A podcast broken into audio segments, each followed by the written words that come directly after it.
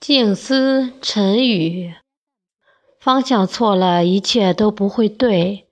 人活着就是为了解决困难，这是生命的意义，也是生命的内容。逃避不是办法，知难而上往往是解决问题的最好手段。没规划的人生叫拼图，有规划的人生叫蓝图。没目标的人生叫流浪，有目标的人生叫航行。每天给自己一点时间沉淀，当你可以直面自己身体里与生俱来的笨拙与孤独，你便能够彻底谅解过去的自己。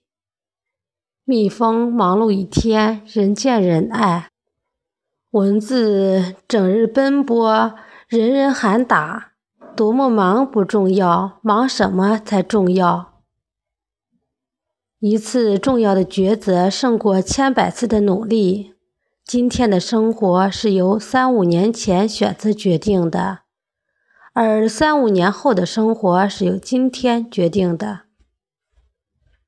圆规为什么可以画圆？因为脚在走，心不变。你为什么不能圆梦？因为心不定，脚不动。